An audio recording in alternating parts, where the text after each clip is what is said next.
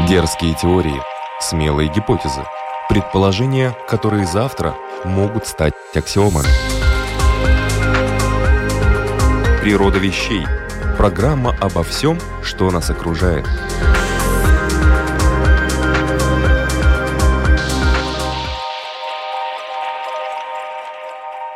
Вы слушаете программу Латвийского радио 4, которая называется «Природа вещей». У микрофона Людмила Вавинска. Здравствуйте.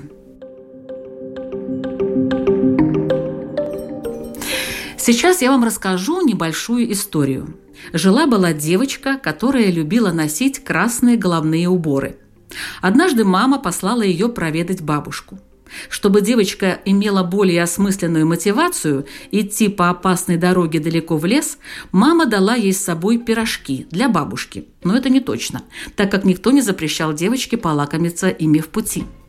Девочка полностью выполнила задание матери, при этом не испугалась трудностей и смогла выбраться в прямом и переносном смысле из всех сложных ситуаций. Вы, конечно, узнали эту сказку, но я хочу спросить вот о чем – когда мы рассказываем что-то, пытаясь донести до собеседника определенный смысл, насколько мы объективны, учитываем все факты и детали, рассматриваем ли ситуацию с разных сторон – не являются ли наши повествования нарративами, цель которых привести к определенной идее, создать образ, улучшить или ухудшить имидж чего-либо или кого-либо, преувеличить или преуменьшить значимость каких-то событий, людей, явлений, дать направление для мыслей и дальнейшего поведения человека – насколько важны в нашей жизни нарративы и есть ли опасность, что они подменяют нам реальность. Вот такие сложные, на мой взгляд, вопросы я хочу задать нашему гостю, психолингвисту из канадского города Торонто Валерию Белянину. Добрый день, уважаемый Валерий. Здравствуйте.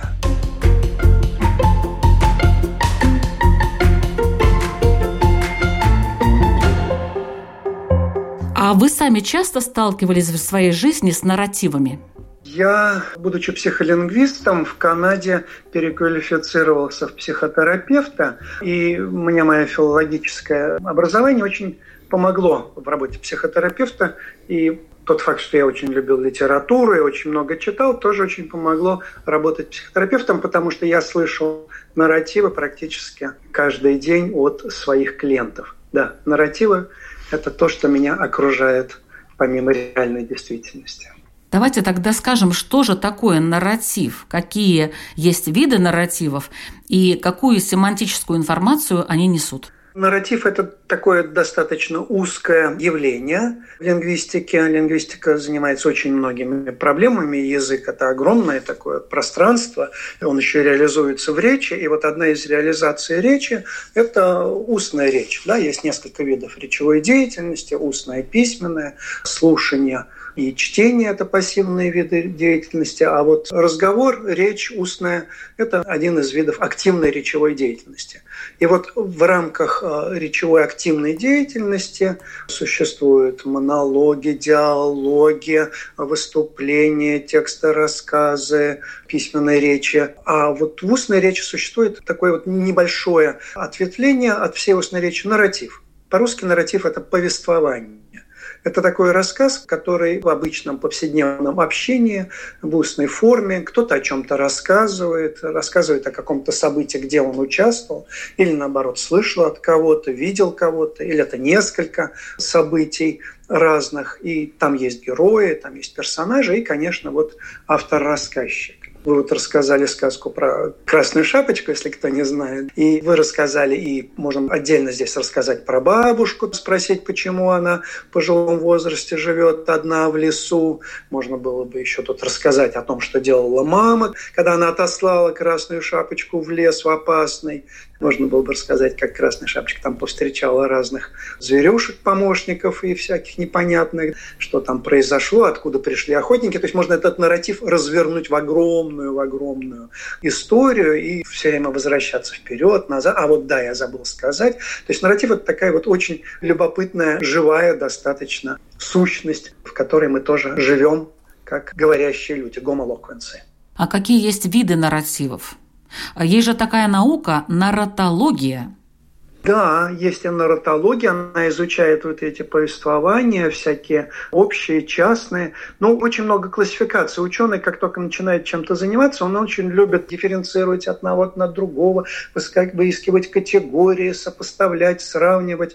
То есть для обычного человека вот это все непосильный труд, поэтому я постараюсь не загружать слушателей. Выделяется в основном два вида. Нарративов персональный – это рассказ о себе, о своей личной истории, о своей жизни, и публичный. Это тот, который высказывается на большую группу, на общество. Это какие-то мощные социальные истории. Ну, можно говорить там о метанарративах, о концептуальных нарративах и так далее. Но вот основной персональный и публичный, два вида нарративов. О себе или об какой-то общей истории. А какую цель имеет персональный нарратив? Вот э, к чему эти рассказы о себе?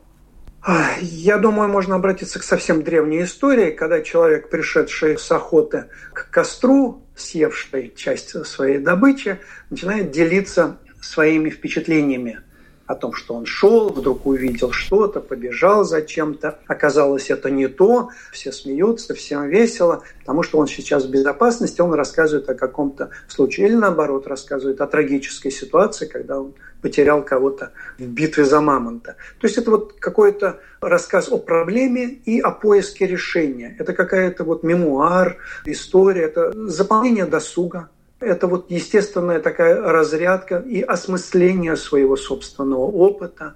Это вот еда, работа и отдых. Да, вот как бы домены основные нашей жизни. И вот в отдыхе мы структурируем, рассматриваем свою жизнь, оглядываясь назад, планируя что-то вперед. И вот оглядываясь назад, мы видим там забавные разные смешные истории. И специальные даже люди потом появились, нараторы, рассказчики, которые... Был недавно с Том Хэнксом хороший фильм – The History of the World, по-моему, он назывался, «История мира», не знаю по-русски. Вот он там ходит по деревням и рассказывает события последних, которые описаны в газетах, в которых людей не было, ходит из города в город, и вот с девочкой делает такие вот презентации, такие рассказики о том, что как политинформация вот в Советском Союзе, кто помнит. Я был на нескольких конференциях, где выступали индейцы, First Nations, как первые нации. В Канаде их много. И они живут тоже в этих нарративах. Они рассказывают о том прошлом, которое было, о тех каких-то случаях на охоте, о случаях воспитания, о случаях жизнерадостных или, наоборот, трагических, которые произошли. То есть это целая такая профессия, может быть, даже, я бы сказал, есть наратор. Мы уже тут потихоньку переходим к публичным нарративам, и это уже затрагивает интересы различных групп людей или даже всего общества, такие социальные истории.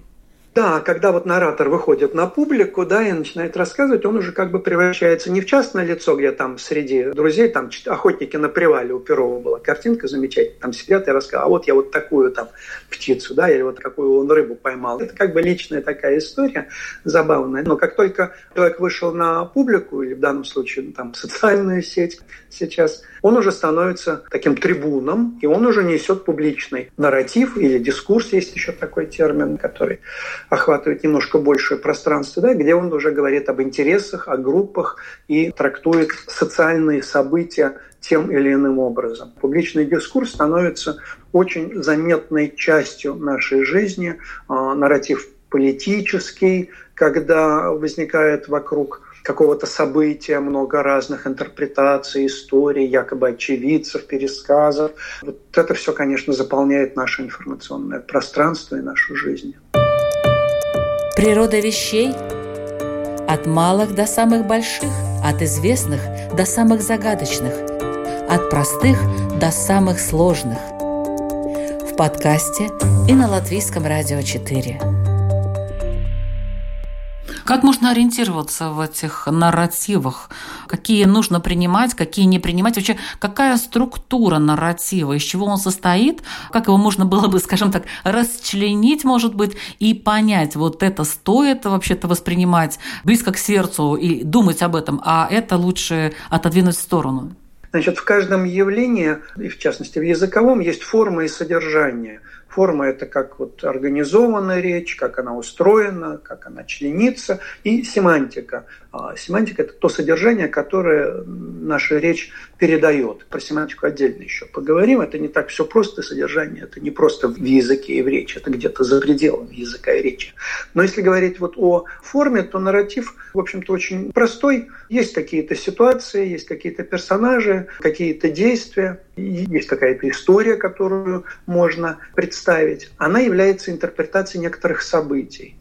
Вот событие – это то, что произошло реально. А история, сюжет – это то, как их мы организовываем. И мы можем организовывать с конца, мы можем организовывать с середины, мы можем рассказывать одну историю вот в хронологическом порядке, можем потом в серединку вставить что-то. Это флешбэк в кинофильмах называется. Я забыл сказать, что два года назад человек вот туда переходит, потом возвращается. Ну так вот, возвращаясь к тому, о чем я рассказываю. Или он может, так вот это все закончилось, моя история, а вот еще был случай – так, его прерывает, если это в гостях, давай, подожди, давай выпьем за это. То есть чувствуется, что есть начало и что есть конец истории, и есть организация вот этих событий, некоторая композиция, некоторый зачин, некоторое развитие, возникновение проблемы, некоторое разрешение этой проблемы и подведение итога. И все это оформляется в некоторую презентацию кто рассказывает, как рассказывает, какие он использует паралингвистические средства, то есть не чисто словесные, а там жестовые, интонационные, замирающий взгляд, пауза, там много-много всего. Это такая разворачивающаяся такая история жизни в словах. И состоит она вот из этих простых вещей. Что произошло, где произошло, кто был участником, каким образом кто что чего сделал, и зачем и почему некоторый смысл этих действий, чтобы было понятно. Ну и что ты рассказал, что ты что-то там потерял, сделал. А, вот оно зачем. То есть нужна некоторая такая э, вставка любого нарратива в некоторый контекст. А к чему, почему не пойму. Повесьте, пожалуйста, трубку, вот у Чуковского было. Вот нужно понимать, к чему и почему это все тоже рассказывается, помимо того, что есть тема, рассказчик, персонажи, события, время, место. Давайте немножко расскажем о семантической информации, а потом все-таки вернемся к моему вопросу, как воспринимать нарратив. Сначала о семантической информации. Что это такое? Семантическая информация – это содержание. Это и структура, и содержание. Давайте попробуем рассмотреть актуальный нарратив в политическом плане, который появился в районе города Красноярска. Называется этот нарратив, который может быть рассмотрен как устный, но он зафиксирован в письменный, но очень похож на устный рассказ. Хотя очень извращенный, потому что любой общественный нарратив, он несет на себя отпечаток уже общественного какого-то начала, общественного какого-то взгляда и языка он формулирует. То есть если мы рассказываем, что жила-была красная шапочка, такой вот нарративный элемент жила-была по-английски once upon a time. Официальный нарратив, он будет более жесткий, он будет менее сказывый, но тем не менее в основе будет лежать событие. Протокол задержания. Дата, время, место и обстоятельства совершения административного правонарушения. Двоеточие. Вот уже сразу фиксируется структура нарратива, что в нем есть, когда, где, кто и что сделал. Значит, 6 марта 22 года в 14 часов по адресу Красноярский край, площадь революции, гражданин Котова Вера, вот пошел где, кто, и, значит, гражданин Вера, обозначение участника события, Вера Ивановна гражданин Вера Ивановна осуществляла публичное мероприятие в виде одиночного пикетирования. Вот завязка. Вышла женщина и публично что-то такое вот осуществляла. Вот я сразу сказал, вышла женщина, да, а вот в казенном языке, вот в этом переделанном, этот нарратив будет звучать, как гражданин осуществлял публичное мероприятие в виде одиночного пикетирования. Дальше идет, собственно, событие, где на гранитном основании возле памятника Ленину на площади революции, расположенная опечатка какая-то, но и в устной речи мы тоже оговариваемся очень часто, не так говорим, значит, расположен, значит, около библиотеки Карла Маркса 6, 16, 116. Дальше идет суть события. Нанесла на снегу надпись путем удаления снежного покрова с гранитного основания памятнику Ленину «Нет войне». Тут уже, конечно, нанесла путем удаления, то есть просто на снегу написала «нет войне». Да, вот если мы рассказываем, там женщина пришла и что-то там взяла, написала «нет войне», надо же. А вот в кондовом пересказе этот нарратив будет вот такой вот извращен, такой вот странный немножко. Дальше идет обоснование, направленное на дискредитацию использования вооруженных сил Российской Федерации и ее граждан. Сразу такой вот уход в аудиторию большую. Поддержание международного мира и безопасности. Вышеуказанная надпись «Нет войне», нанесенная гражданкой Коту, публично демонтирована. И финал разрешения, все, надпись демонтирована публично. Там еще был, конечно, финал штраф в размере 30 тысяч рублей. Ну, это две пенсии российских. Вот такой вот нарратив. Пришла женщина, написала на граните «нет войне», ее арестовали, оштрафовали. Надо, что бывает вообще, что творится в мире. Нарратив. Вот такая вот у него семантика очень простая, описывает очень простое действие, но описывает очень сложно. И описывает очень структурно и очень системно. Ну, это как такой пример. А пример, допустим, такой человеческой семантической информации – это всевозможные семейные истории, кто где как родился, кто почему куда переехал. Я вот нахожусь в эмиграции в Канаде уже много лет, и за столом мы часто беседуем про истории нашей жизни, которая изменилась после эмиграции как, почему человек решил уехать. Там у кого-то были дети, мальчики, испугались армии, допустим. У кого-то были экономические причины, у кого-то родственники переехали. Значит, идет какая-то вот такая экспозиция большая, что произошло, что было до того. Потом идет очень много рассказов о том, как подавали документы, как ходили в консульство, как что делали, какие препятствия встречали, или наоборот, как все легко и удивительно. Потом момент переезда, тоже целые большие, огромные истории, пересечения границы. То, что я наблюдаю в иммигрантской среде, можно книги писать о том, а вот мы поехали за границу, а она забыла паспорт. Ну ты, все, мы уже подъехали, а паспорта нет. И вот начинается такой вот рассказ, как они возвращались, или как задержали, как обыскивали, как что-то отнимали, как пропадали забрали вещи на границе там, и так далее. А потом, как пересекли, все, фуф, ну, слава богу, вернулись вроде. Ну, ладно, потеряли предмет, ну что ж теперь делать? Ну, и отняли, но зато не оштрафовали там, и так далее. Вот таких нарративов очень много. И они простые, это байки всевозможные, фольклор, легенды. Конечно, в основном это рассказы о собственной своей жизни и семейной истории.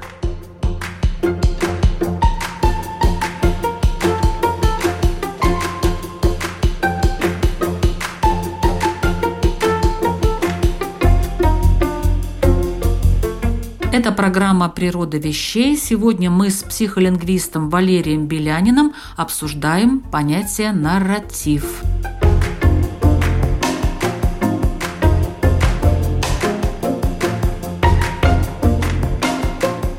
Почему нарративы так важны для общества? Что дает их знание? Нарратив – это как бы естественные истории, которые отражают то, что произошло, то, что было, осмысляют. И в таком компрессированном, сжатом таком виде можно рассказать за пять минут то, что было на протяжении пяти лет. То есть мы не можем прожить с человеком его пять лет, мы не можем слушать все, что было с ним в течение пяти лет. Это нереально. А вот короткую историю – женился, развелся, второй, третий раз женился и сейчас счастлив, допустим, мы готовы выслушать время наше все-таки ограничено. И нарратив, который человек рассказывает, он себя презентует. Вот он такой, вот он сделал то-то, вот он был там-то, вот он туда путешествовал, вот он поймал такую длинную рыбу. То есть нарратив – это способ познания мира через историю о том, что было с другими людьми. Ну, как фильмы мы смотрим, чтобы или книжки читаем, чтобы понять, что люди чувствуют, переживают в разных ситуациях. Мемуары – очень большой источник для нарратива. Если говорить о памяти и об истории, то они же как бы не всегда были в советскую эпоху. Я не помню, чтобы мне кто-то рассказывал не про гражданскую войну, хотя у меня бабушка была вполне сознательного возраста, не про отечественную войну, хотя и бабушка и дедушка знали, что это такое очень хорошо. То есть как бы вот память такая вот стиралась, и не было. Этот нарратив как проваливался, и он заменялся тогда, соответственно, официальным нарративом, нарративом из учебника. Но вот живой личный нарратив, он очень важен важен. Я помню и историю тети про блокаду Ленинграда и про то, как у них сосед позавидовал их комнате, и их отправили в лагерь за то, что якобы они что-то там не так говорили. Вот эти вот нарративы, они более личные, они более живые, и я видел этого человека, свою тетю, как она дрожала, когда вспоминала это все. Поэтому это немножко разные измерения, что для нас близко, что для нас важно. Вот человек, который поделился с нами, рассказал, или кто-то там с телевизора вещает. Это тоже еще такой момент интересный. Но человек вещает с телевизора, но люди внемлют этому всему, и постепенно мнение, которое передается этого телевизора, оно становится мнением людей. Вот тут переход интересный, нарратива. Да, был такой случай с Трампом, когда там говорили, что нельзя ему ставить диагноз, и вообще он там политик, вы его не видите живьем, вы его не знаете. А один психиатр американский говорит, да я его вижу по телевизору больше, чем любого своего пациента, я про него знаю больше, чем достаточно, поэтому я могу ему поставить диагноз психиатрический. Вот когда публичное лицо в телевизоре все время присутствует, оно как бы вот и размер у него соответствующий человек, и голос, интонации, и, и качество видения звука, и он все, вот двумерность превращается, он как бы входит в телевизор в наш дом, и поэтому все, что он рассказывает, все истории, все установки для нас как бы, да, он сказал, и мы как бы думаем, что мы его лично, этого человека, знаем.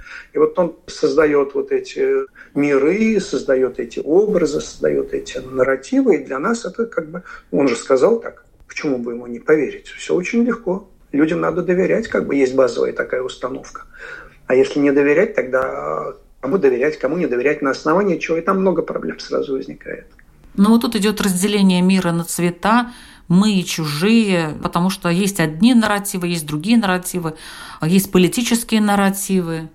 Да, понимаете, задача политика – это как раз объединение своих сторонников – объединения либо всех людей под свои какие-то идеологические концепты, под свои какие-то программы, потому что он, у него задача быть у власти, у задача быть правителем, разделителем, собирателем, разделителем земель, какую он себе задачу как выстроит. Поэтому любую речь политика нужно воспринимать, пропускать через фильтр всегда нужно как-то понимать, зачем и почему он говорит. Потому что если знакомый просто рассказывает, как он ходил на охоту или потерял свою собаку там, или нашел там котенка, вот это как бы одно. Это не влияет на нашу жизнь прямо, да, мы понимаем про человека лучше. А вот когда политик начинает рассказывать про то, кто как себя вел, в каком году, кто на кого, что напал, где был, как называть эти все события, интерпретировать, Великая Октябрьская революция или просто Октябрьский переворот или просто Российская революция. Вот там уже в нарратив встраиваются не очень заметные номинации, которые могут всю интерпретацию всех событий очень здорово менять и немножко модифицировать. Поэтому здесь нужно быть всегда как бы на чеку. Вот это членение мира, оно всегда присутствует, язык всегда разделяет на мир. Стол, он, табуретка, она не очень понятно, как и что стул, табуретка, скамейка, как бы вроде бы похожие могут быть предметы, но вот есть четкие какие-то прототипы в нашем сознании, или курица не птица, больше не за границей. Мы всегда классифицируем, мы всегда куда-то отбрасываем в какой-то класс. И вот в языке, и в речи, и в нарративе обязательно делится мир и на цвета, и на мы, и чужие. Такая вот уж природа этого языка и использование этого языка. И запоминается это легче, конечно, в каких-то историях, в каких-то сюжетах, в каких-то действиях, когда что-то произошло. Здесь вот правы. Природа вещей. От малых до самых больших, от известных до самых загадочных, от простых до самых сложных. В подкасте и на Латвийском радио 4.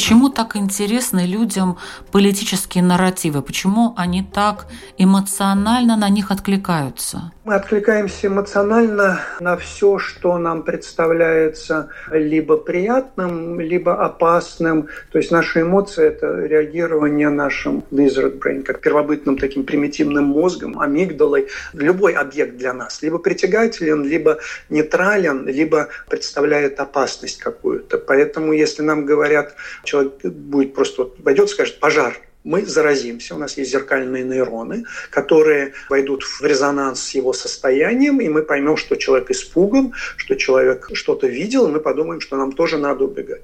Или другой человек после рюмочки каком-то алкоголя сядет расслабленно. А вот у меня был случай, мы с ребятами пошли, и мы понимаем, что ему хорошо, ему интересно, он получил какое-то удовольствие от какого-то турпохода, от чего-то. И мы входим в резонанс, и мы расслабляемся, и нам приятно слушать, и мы тоже начинаем по аналогии вспоминать каких-то приятных событий. А политики заражают таким же самым образом. Они тоже рассказывают о, о том ужасном, о том страшном и концептуально. Они вещают, у них есть харизм, за ними стоит аппарат, за ними стоит сила, символы и так далее. Для нас они, для обычного человека политик – это очень серьезный такой наратор, которого опасно слушаться, потому что он скажет что-то важное. Ну вот есть действительно такие опасные нарративы, например, что Россия непобедима например. Никто не знает, но история, вот эти нарративы, которые присутствуют даже в наших учебниках иной раз, вроде как говорят о том, что, ну, наверное, это где-то правда. И таким образом люди заражаются вот этим вот таким большим самомнением, не учитывают существующую ситуацию и в конце концов могут оказаться у разбитого корыта. Как вы считаете, вообще вот опасность нарратива, она настолько фатальна или все-таки есть возможность как-то уйти от него подальше, как-то его изменить, может быть, какой-то момент и просто выжить? Ну, есть такая расхожая формула, ножом можно э, резать и яблоко и убить человека. И, в общем-то, язык тоже, вот я как психотерапевт, я лечу словом, помогаю словесной терапии, люди, рассказывая мне свои истории жизни, получают большое облегчение, получают какие-то представления о том, что можно по-другому взглянуть на события, начинают видеть историю более объективно, более трезво, более спокойно, замедляем мы речь, я успокаиваю их и так далее, и так далее. Речь может нести очень облегчающую функцию. Речь может быть манипулятивна, когда он пытается что-то продать, чего вы не хотите. И э, манипуляция – это наличие некоторого замысла, о котором вам не говорят, что вам хотят с вами сделать вам рассказывают о каких-то качествах какого-то продукта, а на самом деле вот его пытаются продать. То же самое и политик. Он как бы по природе манипулятор, он как бы по природе составитель такого дискурса, такого нарратива, который упаковывает все в очень правильную, хорошую упаковку. Вот он сильный, вот он смелый, мы самые лучшие. И если не будет вот этой упаковки, его не будут слушать. Политик, который скажет, у нас много проблем, мы ничего не сможем сделать, вообще все куда-то катится, ну, он просто его сместят более сильные альфа-самцы, ему не позволят находиться.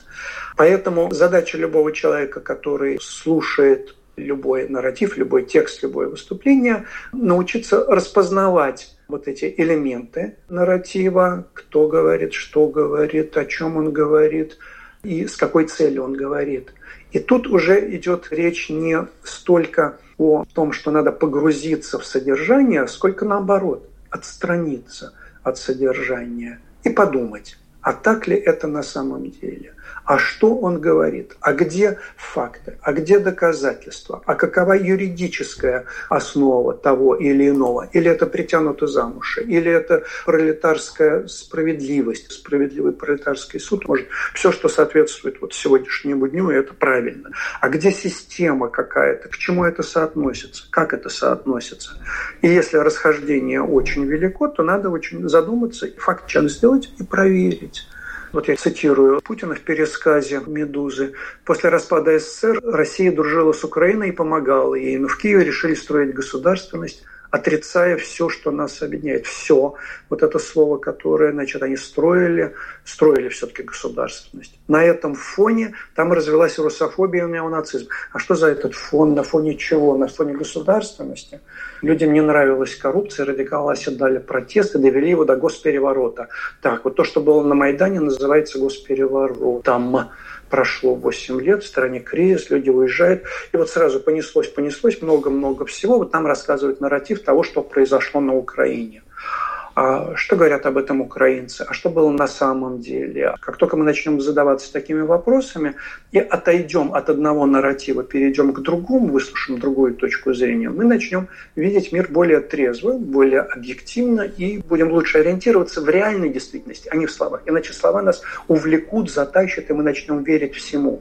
Вот в чем опасность нарратива, что он нас очень убеждает в том, что это единственная верная история, единственная правильная трактовка. Но мы знаем из истории, что все это переначалось, переписывались учебники многократно.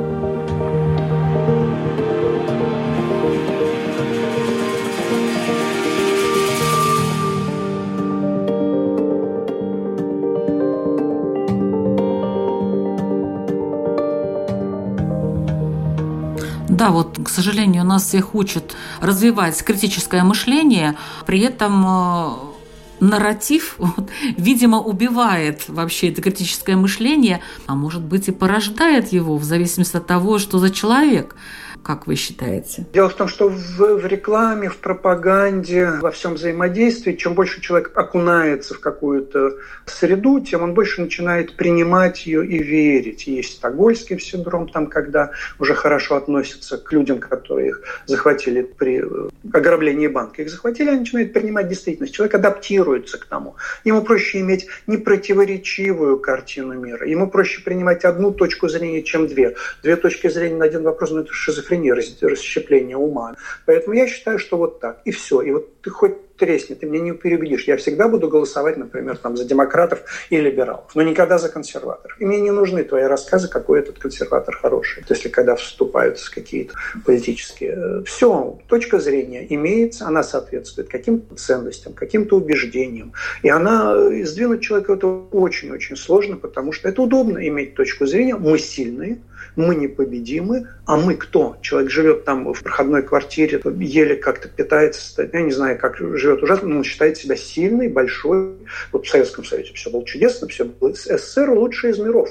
Я анализировал учебники для иностранцев, тогда он назывался «Старт-1», «Старт-2», «Старт-3», и там была картина «СССР лучший из миров». Я запихиваюсь в автобус с трудом, там это самое, стою в очередях за молоком для детей, и все равно я знаю, что СССР лучший из миров, мы самые сильные. Мне все время об этом говорят. И я учу иностранцев о том, что у нас замечательная страна, мы помогаем всему миру. Мы посылаем на Мадагаскар тонны книг, переведенных на какой там язык, мальгашский, не помню, Маркса, Энгельса и Ленина. И они там, эти тонны книг лежат, где-то на складах, но мы помогаем всем, мы, мы хорошие, мы умные, мы замечательные. Вот какие вот эти все нарративы, как они очень здорово наше мышление создают двоемыслие, создают разные уровни. Вот моя жизнь, но она не связана с этим нарративом. А вот есть другой нарратив, которому мне хорошо, легко верить, мне приятно. Я там сильный, я всемогущий, я помогаю всему миру. У меня сейчас возник вопрос такой, а как вы думаете, вот после всего, что сейчас происходит, Могут ли измениться нарративы, главные нарративы в России?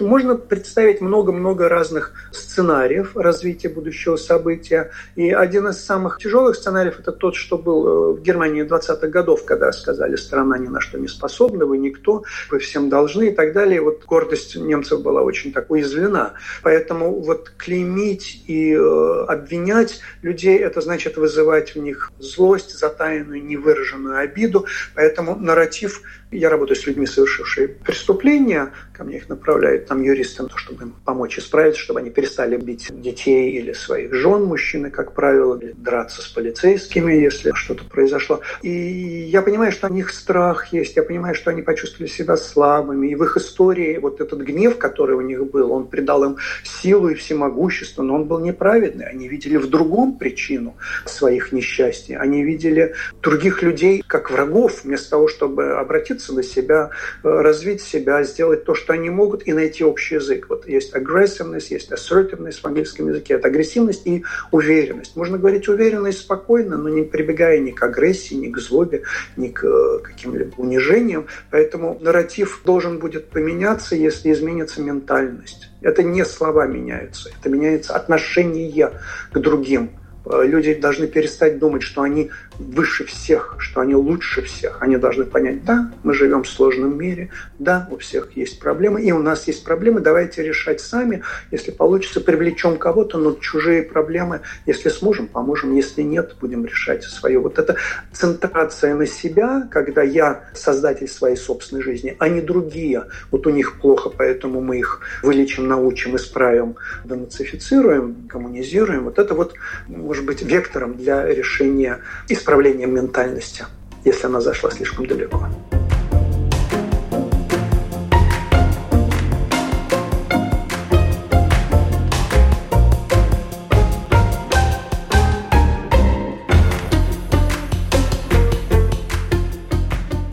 Слушали программу «Природа вещей», подготовленную Латвийским радио 4. На ней работали Людмила Вавинска, Ингрида Беделе и Кристина Золотаренко.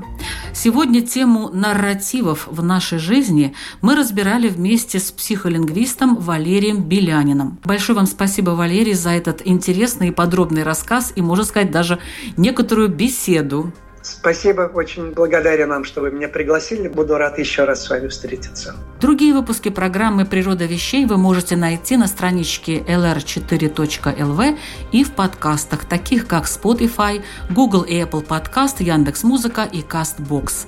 Открывайте «Природа вещей» вместе с нами, Латвийским радио 4. Это интересно, полезно, очень увлекательно. Разнообразный и компактный контент поможет вам ориентироваться в самых разных разных сферах знаний. Присоединяйтесь!